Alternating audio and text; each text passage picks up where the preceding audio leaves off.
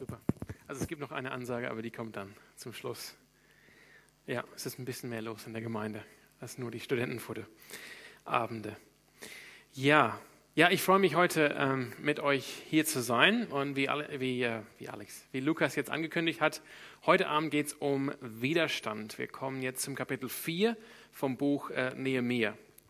Und es war schön, am Sonntag war Trinitatis, Dreieinigkeitssonntag, für die, die vielleicht da waren, äh, morgens oder abends. Und ich habe am Sonntag über die heilige Dreieinigkeit gesprochen, darüber, wie Gott Liebe ist. So schreibt uns das der Apostel Johannes im 1. Äh, Johannes Kapitel 4. Und dann habe ich auch darüber geredet, wie das nur sein kann, dass Gott Liebe ist, wenn Gott auch dreieinig ist. Und das ist, war ein schöner Sonntag. Ich habe es auch am Sonntag gesagt, einer der schönsten Sonntage finde ich im Kirchenjahr, weil man über die Dreieinigkeit sprechen kann. Man kann über Gott reden, wie Gott in sich wirklich ist, als Vater, Sohn und Heiliger Geist, nämlich Liebe. Und das ist schön. Heute Abend ist das Thema ein bisschen anders.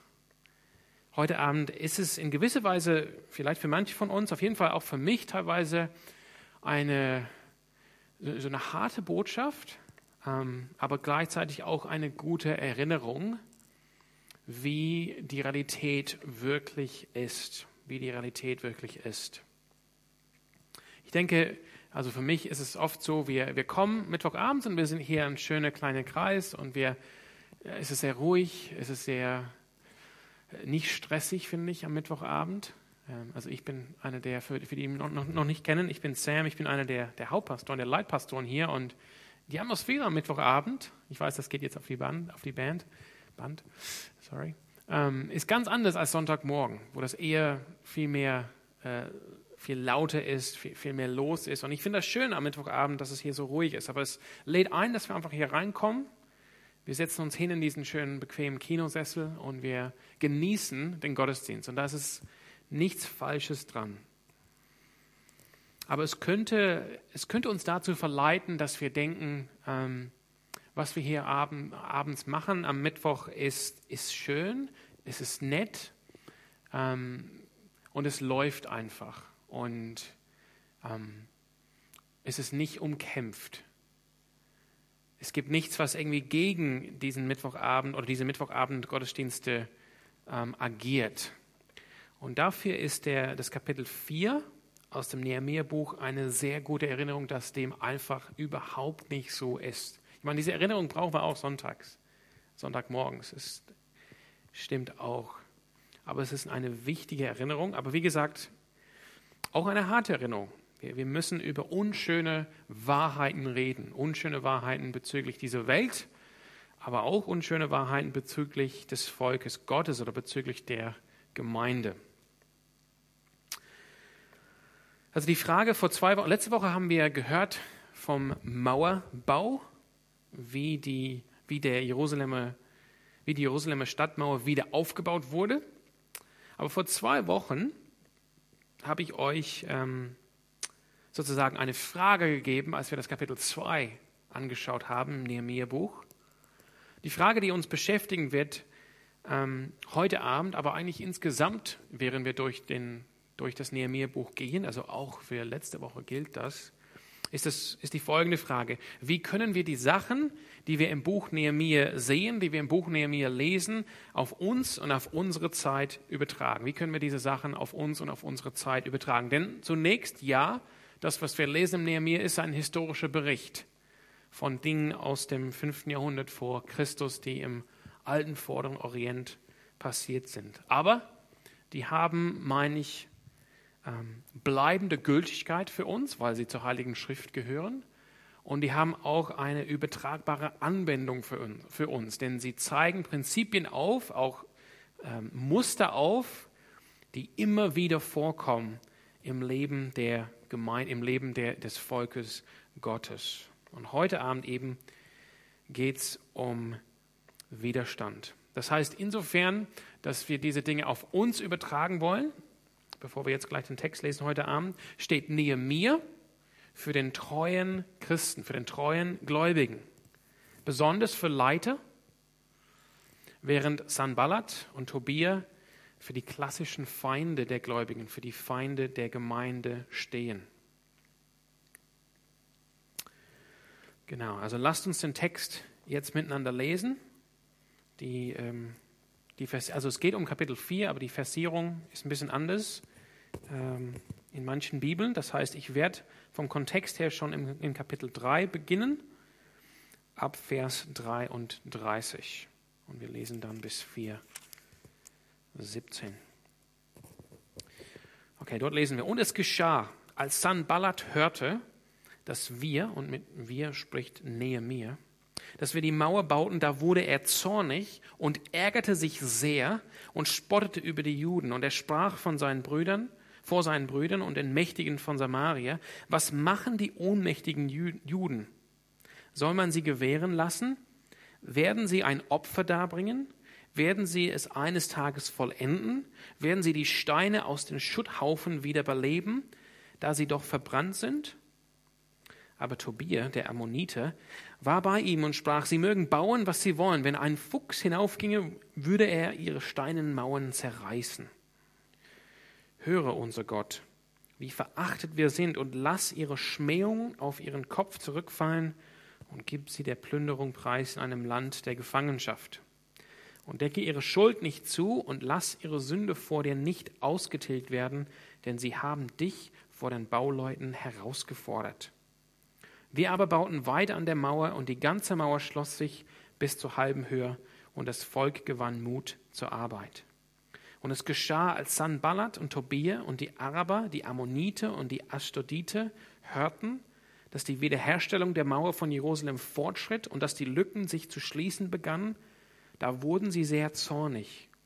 Und sie verschworen sich alle miteinander, dass sie kommen und gegen Jerusalem kämpfen und Verwirrung anrichten wollten. Wir aber beteten zu unserem Gott und stellten Wachen gegen sie auf, Tag und Nacht zum Schutz vor ihnen. Und Judah sprach, die Kraft der Lastträge wankt und es gibt so viel Schutt, wir können nicht mehr an der Mauer bauen.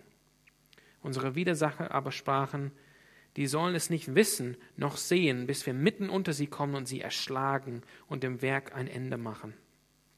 Als aber die Juden, die in ihrer Nähe wohnten, kamen und es uns wohl zehnmal sagten, von allen Orten her, wohin ihr euch auch wenden mögt, sehen sie gegen uns, da stellte ich das Volk nach ihren Geschlechten an, die tieferen Stellen hinter den Mauern, an die offenen Plätze und stellte sie auf mit ihren Schwerten, Speeren und Bogen.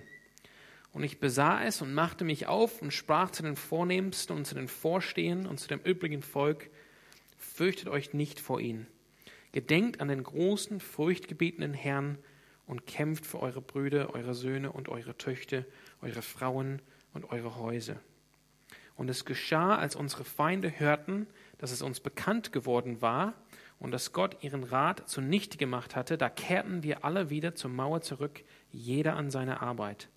Und von jedem Tag an geschah es, dass die Hälfte meiner Diener an dem Werk arbeitete, während die andere Hälfte mit Speeren, Schilden, Bogen und Brustpanzern bewaffnet war. Und die Obersten standen hinter dem ganzen Haus Jude, das an der Mauer baute. Und die Lastträger, die aufluden, verrichteten mit der einen Hand die Arbeit, während sie mit der anderen die Waffe hielten. Und von den Bauleuten hatte jeder sein Schwert an die Seite gegürtet und baute so. Der äh, Schofarhornbläser aber stand neben mir. Und ich sprach zu den Vornehmsten und zu den Vorstehern und zum übrigen Volk, das Werk ist groß und weit, und wir sind auf der Mauer zerstreut und weit voneinander entfernt. An dem Ort, von dem ihr nun den Schall des Schofarhornes hören werdet, dort sammelt euch zu uns. Unser Gott wird für uns kämpfen. So arbeiteten wir an dem Werk, während die eine Hälfte die Speere hielt, vom Aufgang der Morgenröte bis zum Hervorkommen der Sterne. Auch sprach ich zu jener Zeit zum Volk, ein jeder bleibe mit seinem Diener über Nacht in Jerusalem, damit sie bei Nacht Wache halten und bei Tag die Arbeit verrichten. Und weder ich noch meine Brüder noch meine Diener noch die Männer der Wache in meinem Gefolge zogen unsere Kleider aus, jeder hatte seine Waffe bei sich und Wasser. Das ist das vierte Kapitel aus dem Nehemiah-Buch. Ich habe vor zwei Wochen äh, die Frage gestellt, euch die Frage gestellt, nehmen wir das überhaupt wahr, dass wir uns in einem geistlichen Kampf befinden und dass der Feind versucht, von außen wie auch von innen die Gemeinde bzw. die Kirche lahmzulegen, auseinanderzureißen, zu zerstören, die Arbeit der Gemeinde oder die Arbeit im Reich Gottes zum Stopp zu bringen. Nehmen wir das überhaupt wahr? Und vor zwei Wochen habe ich dann auch gesagt, das wird so klar, so deutlich, dass das so ist, in dem Buch Nehemiah, eigentlich ganz bis zum Schluss des Buches. Aber das sehen wir jetzt besonders stark in den äh, drei Kapiteln, also am Ende von Kapitel 3, was ich heute Abend vorgelesen habe, sowie im Kapitel 4, 5 und 6. Das heißt, das Thema wird uns begleiten, auf jeden Fall heute und die nächsten zwei Wochen. Die Investition in, beziehungsweise der Aufbau von Gottes Reich, die Investition in die Kirche von Jesus Christus oder in die Gemeinde Jesu Christi, der Aufbau von der Gemeinde, in, im übertragenen Sinne, also nicht nur hier wirklich ein Gebäude aufziehen für ein äh, Gemeindehaus, sondern überhaupt jede geistliche Investition in Gottes Reich oder in die Gemeinde Jesu Christi passiert nicht in einem Vakuum. Nein, es wird eine Antwort provozieren, es wird auf jeden Fall eine Reaktion kommen. Und der Anfang davon haben wir vor zwei Wochen gesehen im Kapitel 2. Und wir haben heute Abend, ich weiß nicht, ich hoffe, ihr habt, ihr habt irgendwas vom Text jetzt mitnehmen können, was einordnen können, was passiert ist. Wir sehen heute Abend sozusagen die nächsten Schritte, die nächsten Stufen, diese Reaktion, diese Antwort, die ja provoziert wurde durch den Beginn der Arbeit an der, an der Stadtmauer in Jerusalem durch Nehemiah. Und in den nächsten zwei Wochen werden wir die weiteren Stufen sehen. Es heißt ja in Offenbarung äh, 12, denn der Teufel ist zu euch herabgekommen, rasend vor Wut, weil er weiß, dass er nicht mehr viel Zeit hat. Es heißt ja in 1. Petrus 5 und Vers 8, seid besonnen, also an die Christen, an die Gemeinde, seid besonnen, Seid wachsam, euer Feind, der Teufel, streift umher wie ein brüllender Löwe, immer auf der Suche nach einem Opfer, das er verschlingen kann. Und es heißt in 2. Korinther 2 und Vers 11 wie folgt, denn wir, wir Christen, wir Gläubigen in der Gemeinde, wir wollen dem Satan nicht in die Falle gehen. Schließlich wissen wir genau, was seine Absichten sind. Wir wollen dem Satan nicht in die Falle gehen. Schließlich wissen wir genau, was seine Absichten sind. Das ist die Frage. Wissen wir dann wirklich, was die Absichten Satan sind? Dieses Wort kann, beschreibt nicht nur Absichten, sondern auch ähm, seine, seine Wege, seine Vorgehensweisen. Paulus sagt, wir, wir, wir wissen genau, wir, wir kennen uns da aus, wir wissen, wie unser Feind so drauf ist, wir, wir, wir wissen, wie er vorgeht. Er setzt das voraus. Auch in der Gemeinde in Korinth, die ja viele Probleme hatte, war er sich sicher, die Gemeinde in Korinth weiß von der Realität, dass wir uns in einem geistigen Kampf befinden. Sie weiß von ihrem Feind und sie weiß von seinen Absichten, von seinen Vorgehensweisen. Das ist die Frage an uns. Wissen wir das? Und deshalb ist die, diese Botschaft ein bisschen unangenehm. Deshalb stößt es ein bisschen dagegen, weil man kommt so gerne, ich auf jeden Fall, Mittwochabend setze mich gerne in den Sessel, bekomme so einen schönen, entspannten, familiären Gottesdienst und kann denken, eigentlich ist alles in Ordnung mit der Welt, alles in Ordnung mit der Gemeinde. Das heißt, für heute Abend möchte ich anhand von diesem Kapitel beginnen. Wie gesagt, es geht weiter in Kapitel 5 und Kapitel 6 äh, zu, zu zeigen oder rauszunehmen aus dem Text, wie die Feinde der Gläubigen sich gegenüber den, den Gläubigen verhalten, um der Sache Gottes Widerstand zu leisten, um der Sache der Gemeinde zum Stopp zu bringen und wie die Gläubigen darauf reagieren. Das heißt, wie die Feinde der Gläubigen sich gegenüber den Gläubigen verhalten und wie die Gläubigen dann darauf reagieren. Und natürlich, unsere Akteure heute Abend sind Sanballat und Tobia, die Feinde, und Nehemiah stellvertretend für einen Gläubigen, der, der darauf reagiert. Wir haben schon, als wir in Esre waren, da möchte ich euch daran erinnern, äh, wenn ihr eure Bibeln dabei habt, ihr könnt Esre 4 aufschlagen.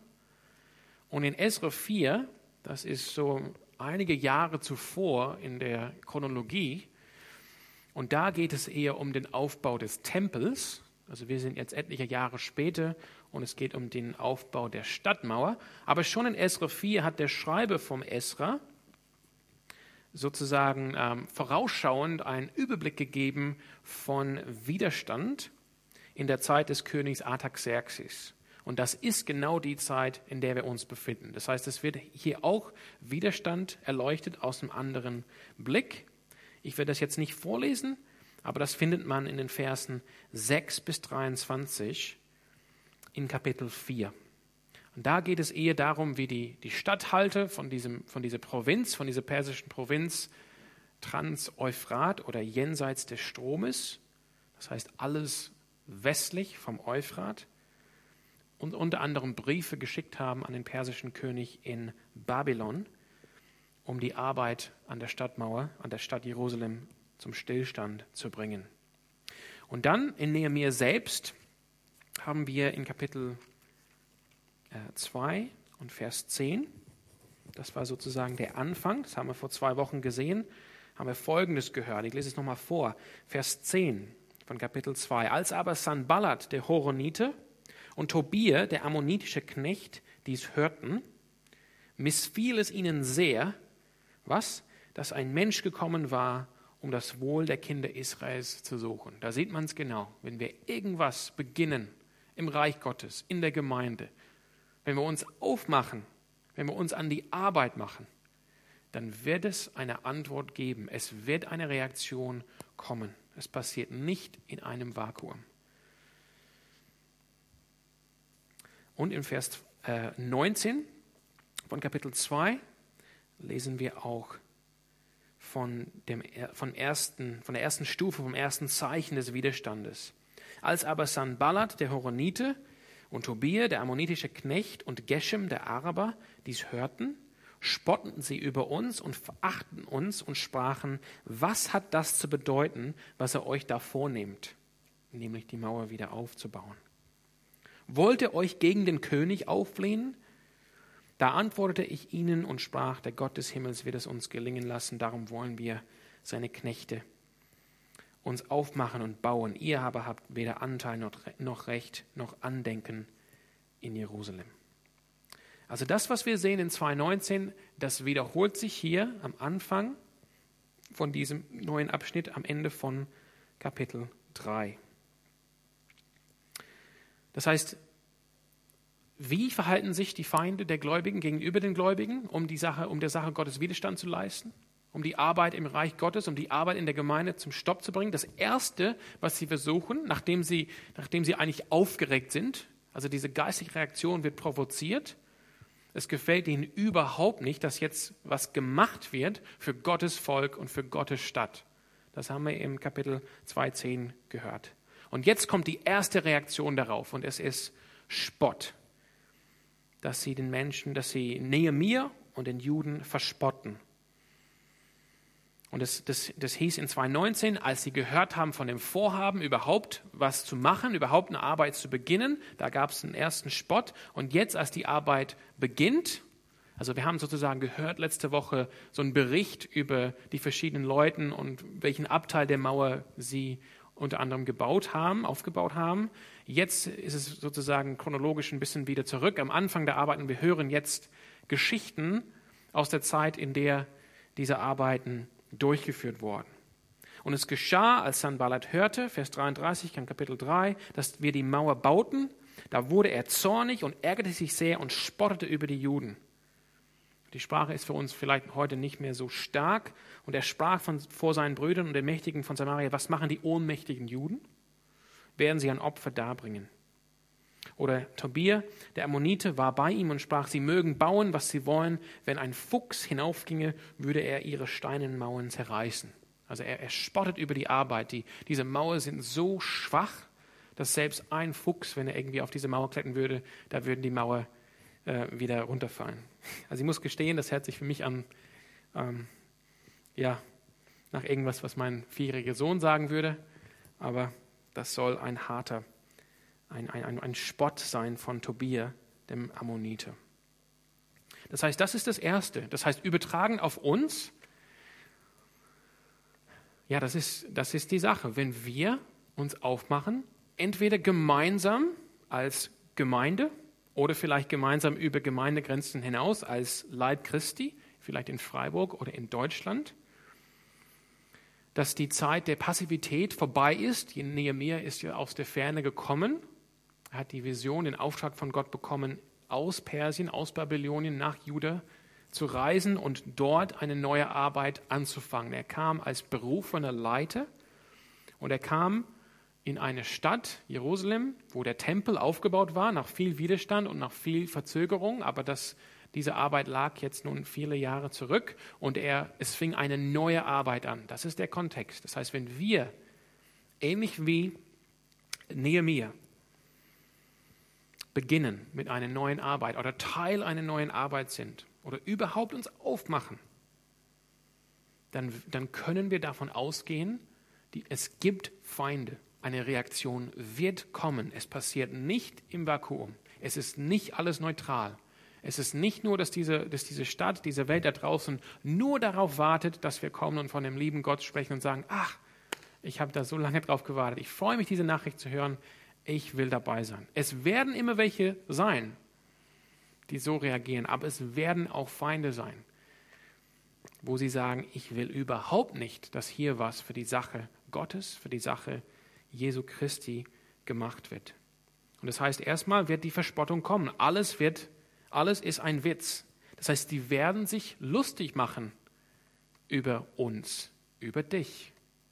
Sie werden sich lustig machen über deinen Glauben, dass du an Jesus Christus glaubst.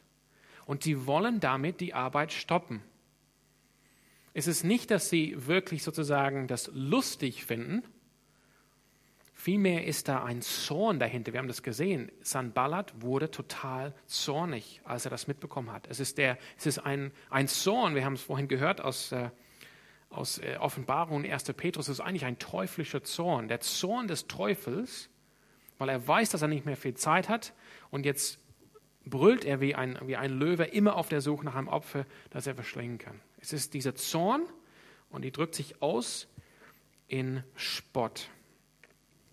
Das heißt, wir können davon ausgehen. Ich weiß, viele von euch haben das bestimmt schon mal erlebt.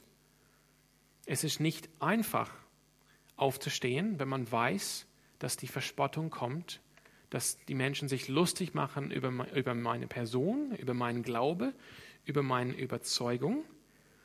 Und das ist das, das Schade, glaube ich, dass wir als Christen oft, näher mir ist, der, ist, der, ist der, das Gegenteil davon. Näher mir, wir werden sehen, geht einfach durch, macht einfach weiter, sagt eigentlich, Leute, ihr seid mir sowas von egal. Ich mache hier weiter, ich habe den Auftrag, die Vision von Gott. Und deshalb ist er unser Vorbild hier. Aber ich finde es schade, wenn wir als Christen uns eigentlich einschüchtern lassen von diesem Spott.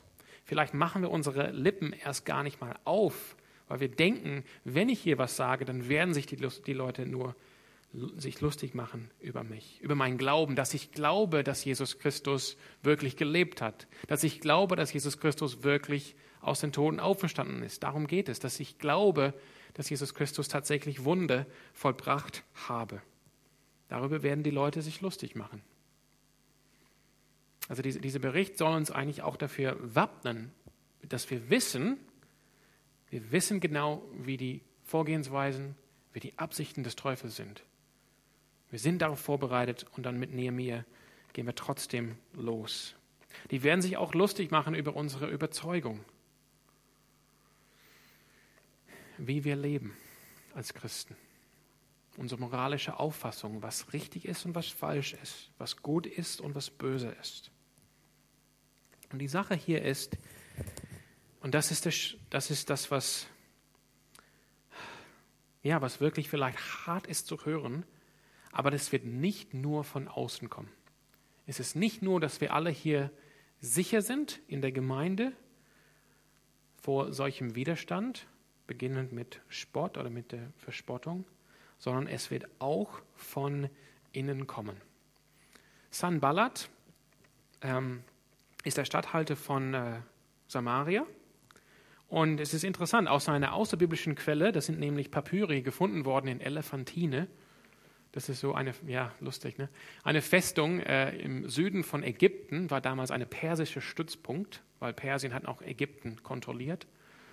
Ähm, und diese, es gibt Briefe, die dort gefunden worden sind, von, der, von diesem Stützpunkt in Elephantine, eine Insel auf dem äh, Nilfluss, äh, an, also nach Samarien und zurück. Und dort wird Sanballat äh, erwähnt und er wird erwähnt als Statthalter von Samarien, also schon ein Provinzleiter. Und auch seine Söhne werden genannt. Und seine Söhne tragen beide jüdische oder man, man würde auch sagen javistische, javistische Namen. Das heißt Namen, die auf den Gott Israels, auf Yahweh zurückgehen.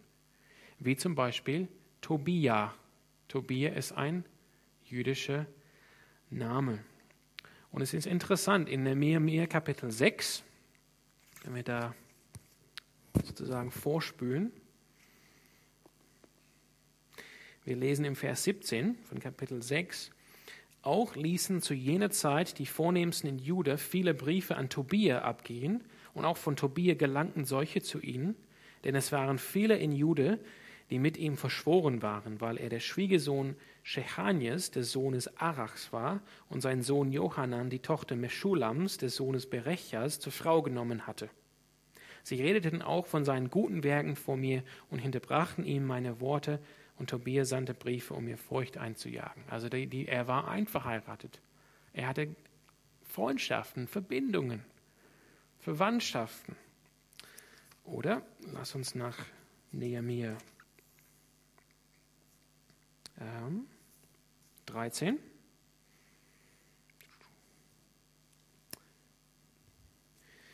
Und in Nehemiah Kapitel 13 und Vers 4, das passiert jetzt viele Jahre später, Nehemiah geht für eine Zeit lang zurück nach Persien oder nach Babylonien.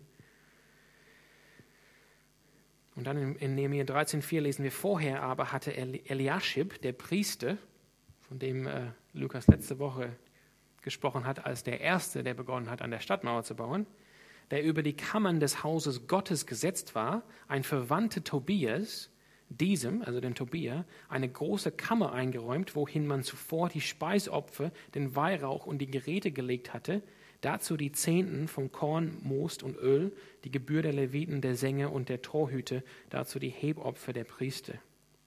Während die, aber dies geschah, war ich nicht in Jerusalem. Also Tobia war nicht außen, der lebte in Jerusalem, der lebte in dem Tempel. Der hatte einen jüdischen Namen und war durch Heirat und, etliche Verbindungen irgendwie Teil der Jerusalemer Gemeinde. Und das ist das Harte für uns zu hören. Dieser diese Widerstand wird nicht nur von außen kommen, sondern auch von innen. Und dazu möchte ich äh, ein paar Stellen mit euch vorlesen. Ähm, lass uns anfangen in, in Galater Kapitel 2.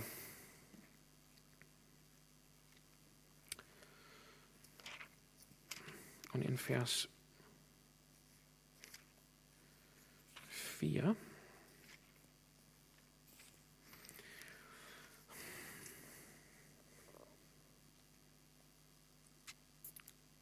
Ja, schreibt Paulus folgende Worte, Galater 2,4. Allerdings mussten wir uns mit einigen falschen Brüdern auseinandersetzen, mit Eindringling, drei, sorry, mit Eindringlingen Genauso eine ist Tobia, die sich bei uns eingeschlichen hatten und ausspionieren wollten, wie wir mit der Freiheit umgehen, die Christus Jesus uns gebracht hat. Ihr Ziel war, uns wieder zu Sklaven des Gesetzes zu machen. Oder Apostelgeschichte 20. und die Verse 9 und ab 28. Paulus hält hier so eine Abschlussrede an die Ältesten, an die Gemeindeleiter, die Pastoren aus Ephesus, bevor er nach Jerusalem fährt. Vers 28 aus Apostelgeschichte 20 sagt er zu diesen Gemeindeleiter, gebt Acht auf euch selbst und auf die ganze Herde, die Gemeinde Gottes, zu deren Leiten euch der Heilige Geist eingesetzt hat.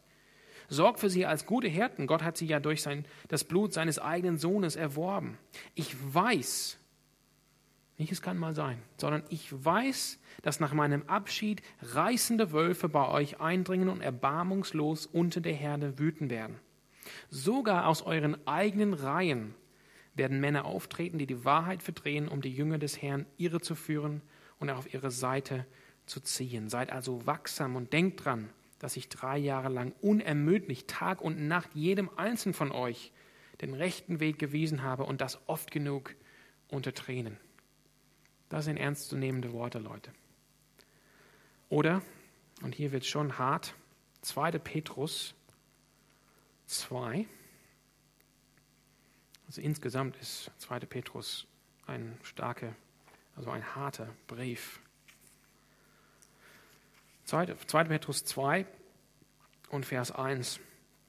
Allerdings traten in Israel auch falsche Propheten auf und genauso werden auch unter euch falsche Lehre auftreten. Heimtückisch werden sie sektierische Lehren in Umlauf bringen, die ins Verderben führen und werden sich damit von, von dem Herrn und Herrscher lossagen, der sie sich zum Eigentum erkauft hat. Oder als letztes Judas der Anfang vom Judasbrief. Ich finde das total interessant, was Judas hier, der Bruder des Herrn Jesus Christus, schreibt. Äh, Im Judasbrief, ähm, es gibt nur ein Kapitel, Vers 3. Dort schreibt er, liebe Freunde, schon lange ist es mein dringender Wunsch, euch von, von dem Heil zu schreiben, an dem wir alle teilheben. Also Leute, ich möchte euch von der heiligen Dreieinigkeit erzählen. Ich möchte darüber predigen. Das möchte ich nun mit diesem Brief tun, dessen Abfassung durch die gegenwärtige Situation noch dringlicher geworden ist. Ich möchte euch dazu auffordern, für den Glauben zu kämpfen, für dieses unantastbare Gut, das denen, die zu Gottes heiligem Volk gehören, ein für allemal überbracht worden ist. In eure Reihen haben sich nämlich Leute eingeschlichen, deren Verurteilung schon vor langer Zeit in der Schrift angekündigt wurde. Gottlose Menschen, die die Gnade unseres Gottes als Freibrief für ein ausschweifendes Leben missbrauchen und die sich damit von dem lossagen, der der alleinige Herrscher ist, Jesus Christus, unser Herr. Also er wollte gerne über unser Heil sprechen und schreiben. Eigentlich ist es ein bisschen umschrieben hier in der NGÜ. Eigentlich ist der Kontrast da größer. Er sagt im, im Urtext, ich wollte darüber beschreiben, aber jetzt, wegen dieser Situation, muss ich euch über diese anderen Dinge informieren. Also das ist die traurige Wahrheit. Ich, ich weiß nicht, wie das bei euch ankommt. Nee, ich finde es ja, schade. Der Widerstand gegen, gegen die Sache Gottes, gegen Reich Gottes, gegen Gemeinde Jesu wird nicht nur von außen kommen, sondern leider auch von innen. Und das ist auch interessant. Ne? Also wir, wir reden so gerne über unser Heil in Jesus Christus. Wir reden so gerne über die heilige Dreieinigkeit, über, darüber, dass Gott Liebe ist, über alle geistliche Segen und Vorteile, die wir haben in Christus Jesus, über unsere lebendige Hoffnung, über unsere Zukunft, die wir haben als Jesu Nachfolge. Und das ist auch richtig so.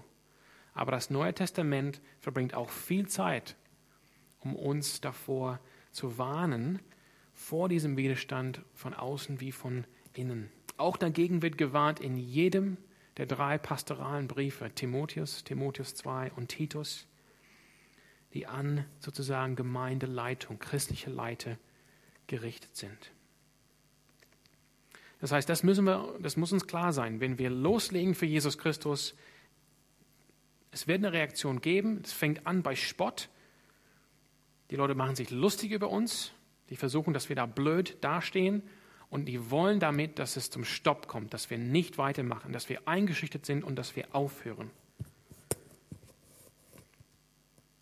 Und dann geht es weiter.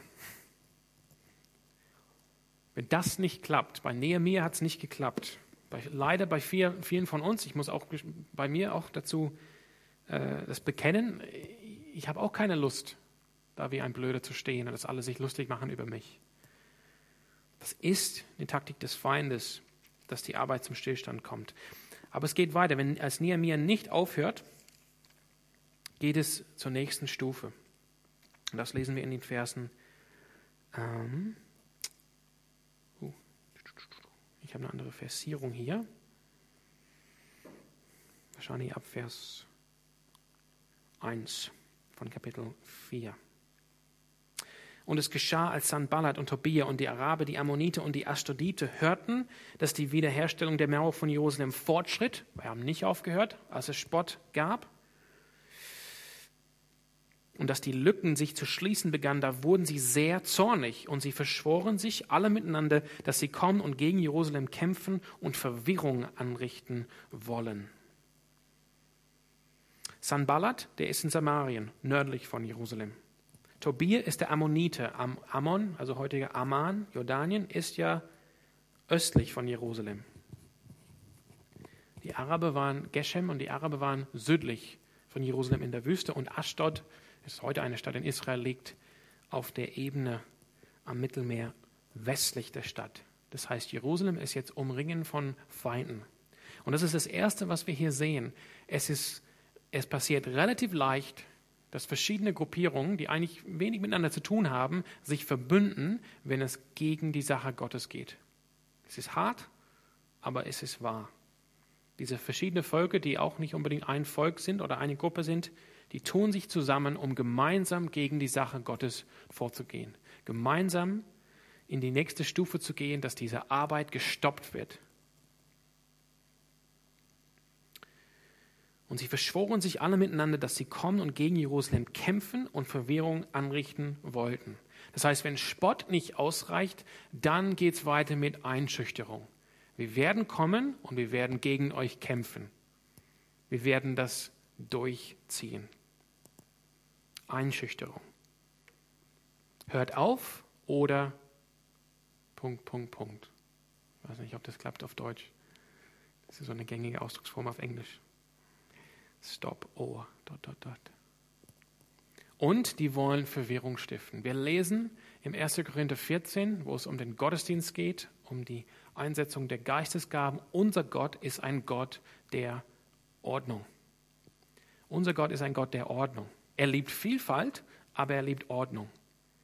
Das heißt, wo es Verwirrung gibt, wo es Chaos gibt, wo man das auch so meint, irgendwie zu spüren, dass da eine Verwirrung aufkommt, oder, oder, oder Chaos gestiftet wird, da kann man sicher sein, die Feinde Jesu Christi oder die Diener des Teufels, ja, sind da am Werk. Das ist das, was sie machen. Das ist die nächste Stufe. Die kommen, um, um einzuschüchtern, zu drohen und Verwirrung, Verwirrung anzurichten. Und dann geht es weiter sozusagen, die, die machen das nochmal eine Stufe höher. Erstmal hieß es, okay, wir kommen und wollen gegen Jerusalem kämpfen. Und dann im Vers 5, in Vers 5 von Kapitel 4 äh, lesen wir, folgen, sorry, lesen wir folgendes. Unsere Widersacher, also diese verbündete Feinde, aber sprachen, die sollen es nicht wissen noch sehen, bis wir mitten unter sie kommen und sie erschlagen und dem Werk ein Ende machen. Also da ist nicht nur so, nicht nur die Bedrohung da, wenn ihr nicht aufhört, dann kommen wir und setzen unseren Willen durch. Wir machen daraus ein Ende, sondern es geht jetzt hier um Angstmacherei. Und das ist wichtig, dass wir da eine, eine Trennung ziehen. Also natürlich ist ähnlich, es ist auch eine Bedrohung, auch zur Gewalt zu greifen. Aber wir werden auch sehen, besonders in Kapitel 6, wie es noch, doch noch einige Stufen gibt, wo sie dann wirklich, also das ist noch sozusagen Gerede, es noch nicht wirklich Vorhaben, dass sie tatsächlich umsetzen wollen. Das werden wir erst in Kapitel 6 ähm, sehen, wie sie dann doch dann agieren, um zu versuchen, Nehemiah umzubringen. Das ist zunächst noch Angstmacherei. Also das ist die nächste Stufe in dem Widerstand. So gehen die Feinde der Gläubigen vor. Sie machen Angst. Wir werden mitten unter euch kommen, euch erschlagen und im Werk ein Ende machen. Später, und das finde ich einfach wichtig, dass wir das heute Abend sehen, weil wir werden uns das die nächste Woche anschauen, wie weit das geht. Es geht so weit, es kommt dann Täuschung ins Spiel, Irreführung, Lügen, äh, Verführung und dann Zerstörung und Töten. Das sind so die nächsten Stufen des Widerstandes. Lass uns das kurz miteinander anschauen. Zunächst die Täuschung und Irreführung, Kapitel 6. Und es geschah, als Sanballat, Tobia und Geshem, der Araber und unsere übrigen Feinde erfuhren, dass ich die Mauern gebaut hatte und dass keine Lücke mehr dran waren, da sandten Sanballat und Geshem zu mir und ließen mir sagen, komm und lass uns in den Dörfern der Ebene Ono zusammenkommen. Sie hatten aber im Sinn, mir Böses anzutun. Da sandte ich Boten zu ihnen und ließ ihnen sagen, ich habe ein großes Werk zu verrichten, darum kann ich nicht hinabkommen. Das ist die Täuschung. Ich meine, wir bekommen hier beide Seiten. Wir bekommen den Bericht aus Nehemias Sicht und auch das, was Sanballat, Tobia und Geshem vorhaben. Aber zunächst heißt es, komm, lass uns treffen. Wir wollen nur drüber reden. Aber Nehemiah erkennt, nein, es geht nicht hier um ein nettes Treffen. Es geht nicht dabei um einen Dialog, dass wir über unsere Unterschiede sprechen, dass wir wie zivilisierte Menschen uns unterhalten. Nein, sie hatten aber im Sinn, mir Böses anzutun. Die wollen ihn rauslocken in eine Falle. Täuschung und ihre Führung. Dann Lügen. Vers 5 in Kapitel 6. Da ließ mir Sanballat zum fünften Mal das Gleiche durch seinen Diener sagen. Der kam mit dem offenen Brief. In der Hand darin stand geschrieben, unter den Völkern verlautet.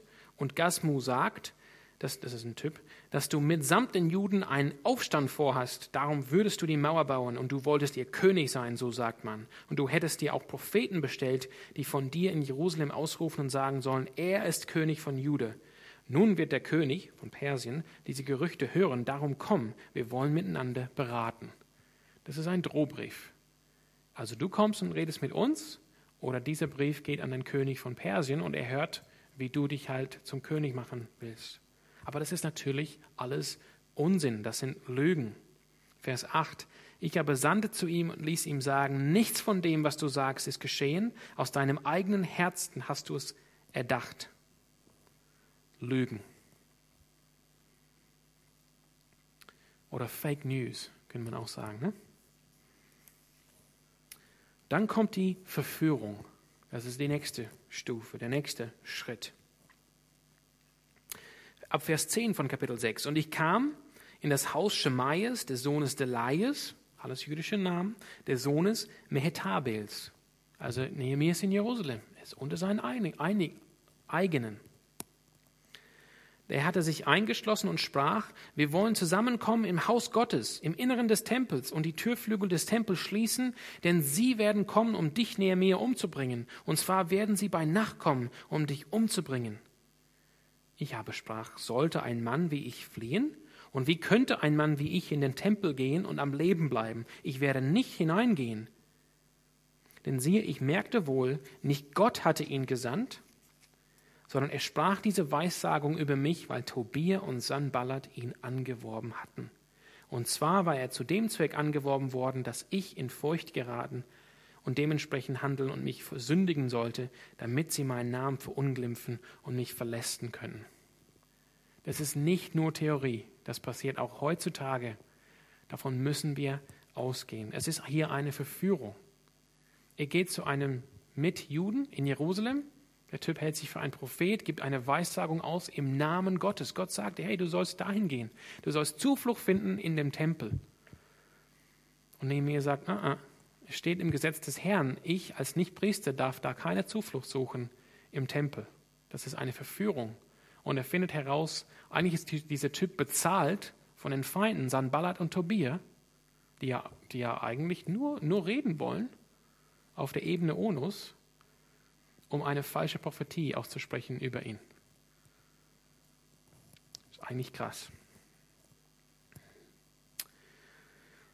Dann haben wir, wir haben es vorhin äh, gelesen, haben wir gehört, wie Tobia sozusagen ein verheiratet war in die Jerusalemer Gemeinde und so, solche Verbindung hatte und dass er sozusagen wie ein, wie ein Godfather, wie ein Pate seine äh, Leute irgendwie mobilisiert hatte, um irgendwie nette Briefe zu schreiben an Nehemiah, wie toll der, der Tobia ist und was er für schöne Dinge gemacht hat, damit der Nehemiah da blöd aussieht. Nehemiah sieht da blöd aus, als wäre er irgendwie der Unfreundliche, der Nichtliebende, weil er sich weigert, mit dem netten Tobia zu treffen, der ja alle schöne, gute Werke macht. Das ist die nächste Stufe. Und am ja.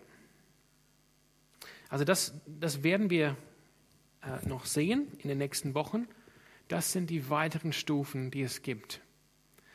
So verhalten sich die Feinde Gottes, die Feinde des Volkes Gottes, die Feinde der Gläubigen, die Feinde des Reiches Gottes und die Feinde der Gemeinde. Und wir müssen, das ist halt der Punkt mit dieser Stelle, aus 2. Korinther 2,11. Wir wollen dem Satan nicht in die Falle gehen, schließlich wissen wir genau, was seine Absichten sind. Nähe mir, das will uns helfen zu verstehen, wie das wirklich ist. Und vielleicht sind wir einfach zu nett, dass wir denken, ja, okay, damals schon, bei, zu Nehemias Zeiten, irgendwie wird es das vielleicht schon geben auf der Welt. Und wir wollen das einfach nicht erkennen.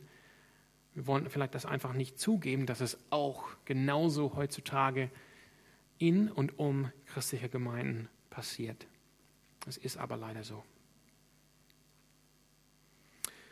Ich wollte euch auch sagen, beginnend heute mit, mit dem, wie Nehemiah sich verhält gegenüber diese Feinden. Dazu habe ich drei kurze Punkte und dann machen wir Schluss. Zum ersten Mal, er setzt sein Vertrauen ganz in Gott. Das finde ich total klasse. Er ist so ein Beispiel für christliche Leitung, überhaupt für christliches Leben. Er setzt sein Vertrauen ganz in Gott. Es gibt Widerstand, das erkennt er. Also habt ihr bemerkt, wie weise Nehemiah ist? Weil er sein Vertrauen in Gott setzt, gelingt ihm das, dass er durch diese ganzen äh, Dinge durchsehen kann, die seine Feinde versuchen. Er hat irgendwie, wir würden heute sagen, vielleicht die Gabe der, der der Einsicht, dass er Dinge durch, durchdringen kann, durchsehen kann und sehen, okay, dieser nette Brief, diese nette Einladung, wir sollen uns treffen, das ist nicht so, wie es aussieht.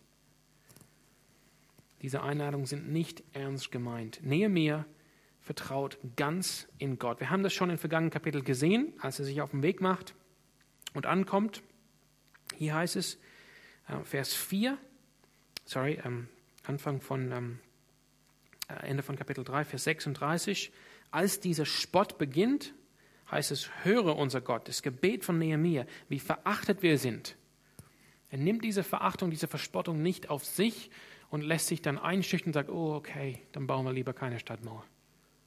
Sondern er sagt, Gott, du hörst, welche Verachtung, welcher Spott jetzt kommt, lass ihre Schmähung auf ihren Kopf zurückfallen und gib sie der Plünderung preis in einem Land der Gefangenschaft und decke ihre Schuld nicht zu und lass ihre Sünde vor dir nicht ausgetilgt werden, denn sie haben dich von den Bauleuten herausgefordert. Das erinnert mich daran an das, was David, der kleine David, als er noch Hirte war, gesagt hat, als er mitbekommen hat, was Goliath und die Philister gesagt haben gegenüber Saul und der Armee von Israel. Saul hat sich einschüchtern lassen von Goliath und den Philisten. Goliath hat eigentlich Gott, der Gott Israels, herausgefordert auf dem Schlachtfeld. Und David hat gesagt, das nehme ich so nicht hin. Ich werde jetzt in den Kampf ziehen und vertrauen auf meinem Gott. Das macht Nehemiah hier. Vertraut auf Gott. Und er übergibt die Situation an Gott. Er sagt, hier Gott, Du hast gehört, was sie gesagt haben. Die, die, die reden gegen dich. Ich übergebe dir die Situation, dass du hier handelst. Einerseits, dass du hier handelst, um hinter mir und hinter uns als Volk Gottes zu stehen. Und andererseits, dass du handelst, um unsere Feinde aufzuhalten.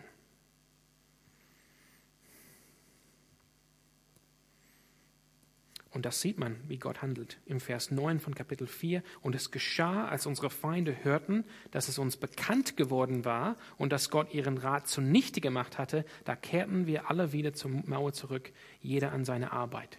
Die hatten ja bedroht, wir kommen, wir ziehen nach Jerusalem und kämpfen gegen euch. Und dann sehen sie, wie Gott diesen Rat zunichte macht und wie Gott den Israeliten, den Juden wissen lässt, das ist halt das Vorhaben der Feinde, und dann ziehen sie wieder weg. Nehemiah setzt sein ganzes Vertrauen in Gott und er, er übergibt die Situation an Gott und er sieht, wie Gott dann handelt. Und dann, nachdem er diese Dinge gemacht hat, er handelt auch mit Weisheit. Er bleibt nicht beim Gebet, er handelt auch und er handelt konsequent und bewusst. Das muss man sagen. Vielleicht, ähm, wie, wie, wenn, wenn man das übertragen würde auf unsere Zeit, auf unsere Gemeinde, da würde man vielleicht denken, Nehemiah ist halt hart, der ist kalt, der ist lieblos weil er, weil, er, weil, er, weil er nicht darauf einfällt, auf diese Lügen, auf diese Täuschung. Und er handelt auf zweierlei Art und Weise. Erstens, Vers 3 von Kapitel 4, wir aber beten zu unserem Gott und stellten Wachen gegen sie auf, gegen die Feinde, Tag und Nacht zum Schutz vor ihnen. Also er stellt Wachen auf. Es hieß ja auch in der Stelle aus 1. Petrus, wo es darum geht, ähm, ja, dass wir achtsam sind vor dem Satan. Seid besonnen, seid wachsam. Es ist überhaupt nichts Verkehrtes, es ist nicht, nicht Geistliches daran, wachsam zu sein in der Gemeinde, zu wachen, so wie Paulus die Ältesten und die Gemeindeleiter von Ephesus herausgefordert hatte, hey, gebt Acht, auf die Gemeinde, gebt Acht auf die Herde, habt Acht davor, es werden reißende Wölfe kommen. Das macht doch der gute Hirte. Der setzt sich nicht nur auf dem grünen Hügel hin mit seinen Schafen und denkt, hey, es ist so perfekt hier, es ist so schön hier als Hirten hier in diesen roten Kinosessen, äh, Schafen in diesen roten Kinosessen zu sitzen, sondern er ist immer am Blicken. Wo kommen die reißenden Wölfe her?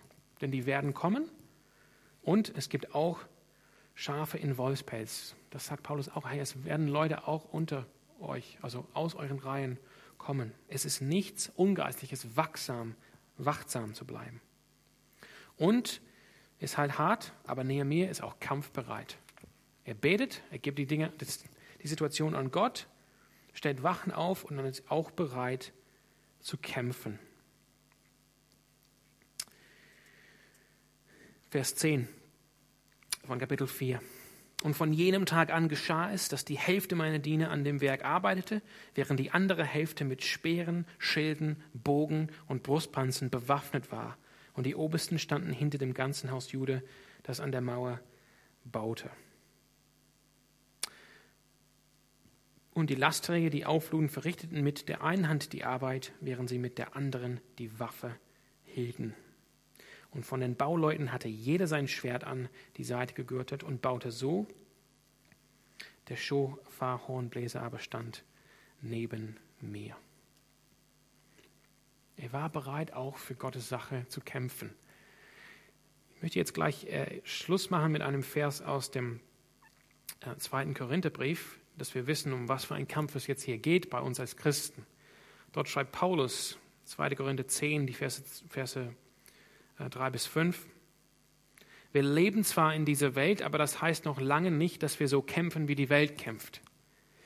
Die Waffen, mit denen wir unseren Kampf führen, sind nicht die Waffen dieser Welt, es sind Waffen von durchschlagender Kraft, die dazu dienen, im Einsatz für Gott feindliche Festungen zu zerstören. Mit diesen Waffen bringen wir eigenmächtige Gedankengebäude zum Einsturz und reißen allen menschlichen Hochmut nieder, der sich gegen die wahre Gotteserkenntnis auflehnt. Das ganze selbstherrliche Denken nehmen wir gefangen, damit es Christus gehorsam wird. Da fällt mir nochmal die äh, zwei Dinge ein. Da fällt mir Studentenfutter ein jetzt am kommenden Freitag. Das ist auch ein kleiner Beitrag dazu, dass wir ähm, dass wir eigenmächtige Gedankenbeute zum Einsturz und reißen alle menschlichen Hochmut nieder, der sich gegen die wahre Gotteserkenntnis auflehnt. Das, haben, das hat Lukas zwar jetzt nicht gesagt in diesem kleinen Werbetext, aber ich denke, das ist auch ein Ziel von diesem Vortrag. Wir wollen unseren christlichen Glauben bekennen. Aber es erinnert mich auch an Judas, was er gesagt hat, hey Leute, ihr müsst einstehen für den Glauben, der ein für allemal euch überliefert wurde als Christen von Jesus Christus durch die Apostel. Ihr dürft nicht einfach einschlafen in diesen Kinosessen und denken, es ist alles okay. Es ist alles heile Welt. Wir müssen wachsam sein und wir müssen bereit sein, für unseren Glauben zu kämpfen. Ja, dann würde ich jetzt die Band einladen, nochmal zwei Lieder zu singen. Ich denke, für, für, die, für viele von uns, wir haben so eine Vision im Leben, allgemein oder vielleicht auch spezifisch. Ich will, ähm, aber wir reden heutzutage sehr gerne vom Reich Gottes. Ich will zum Reich Gottes beitragen. Ich will, dass das Reich Gottes wächst oder ich will da am, am Bauen einen Anteil haben. Wo wird Gott mich einsetzen in seinem Reich auf dieser Welt? Welchen Auftrag hat er für mich? Und bauen ist wichtig, das sieht man auch hier. Zu keinem Zeitpunkt heißt es von Nehemiah, wir hören auf, die Stadt zu bauen. Der geistliche Auftrag in Reich Gottes, in Kirche Jesu Christi, in Gemeinde Jesu Christi zu investieren, aufzubauen, geht immer voran. Aber Nehemiah ruft auch das Volk auf, zu kämpfen, einzustehen für ihre Sache, sich nicht einschüchtern zu lassen. Nicht, dass der Widerstand die Arbeit zum Stopp bringt. Das heißt, bauen und kämpfen sind beides ein Teil des christlichen Lebens, wenn wir treue Jünger Jesu sind. Und damit will ich schließen. Ich finde es interessant, in Lukas 14, Vers 28, ich möchte euch fünf Verse lesen. Jesus gibt uns zwei Bilder hier, was es heißt, ein treuer Jünger zu sein, was, was, was, was man überlegen soll als Jünger Jesu, beziehungsweise bevor man sich auf den Weg der Jüngerschaft begibt. Was heißt es? Angenommen, jemand von euch möchte ein Haus oder einen Turm bauen, setzt er sich da nicht zuerst hin und überschlägt die Kosten. Er muss doch wissen, ob seine Mittel reichen, um das Vorhaben auszuführen. Sonst kann er, nachdem er das Fundament gelegt hat, den Bau vielleicht nicht vollenden. Und alle, die das sehen, werden ihn verspotten und sagen, seht euch das an, dieser Mensch hat angefangen zu bauen und war nicht imstande, es zu Ende zu führen. Oder nehmen wir an, ein König macht sich auf, um gegen einen anderen König in den Krieg zu ziehen. Wird er sich da nicht zuerst hinsetzen und überlegen, ob er in der Lage ist, sich mit seinem Heer von 10.000 Mann einem Feind entgegenzustellen, der mit 20.000 gegen ihn anrückt. Wenn er sich nicht für stark genug hält, wird er, solange der andere noch weit weg ist, eine Abordnung zu ihm schicken, um Friedensbedingungen auszuhandeln. Ja, Jesus fordert seine Anhörer dazu auf, zu überlegen, was es kostet, Jesus nachzufolgen. Und interessanterweise finde ich, an den beiden Beispielen sieht man das. Bauen und Kämpfen gehören beide zum christlichen Leben. Und ich möchte euch einfach ermutigen heute, lest jetzt das Nehemiah-Buch nochmal durch, während wir hier ähm, dieses Studium haben, Mittwochabends, und nehmt Nehemiah als Beispiel. Sein Glaube, seine Standhaftigkeit, dass er einfach fest Gott vertraut. Er übergibt Situationen an Gott und dann handelt er auch konsequent mit Weisheit. Das zum einen dass wir wirklich von ihm lernen, dass wir wirklich verändert werden von dieser Schrift. Und zum anderen, auch wenn es hart ist, auch wenn es unangenehm ist, Nehemiah will uns helfen, dass wir wirklich die Absichten, die Vorgehensweise unseres Feindes kennen, damit wir überhaupt in der Lage sind, Gottes Reich nach vorne zu tragen, die Kirche aufzubauen, damit wir wissen, wie unser Feind vorgeht und wir entsprechend verteidigen können. Das ist so in gewisser Weise die Übertragung für uns vom Nehemiah-Brief. Dann wissen wir auch Bescheid dann können wir auch stark sein, wie es heißt in Epheser 6. Stark sein gegen alle Angriffe des Feindes. Ja, lasst uns jetzt gemeinsam singen.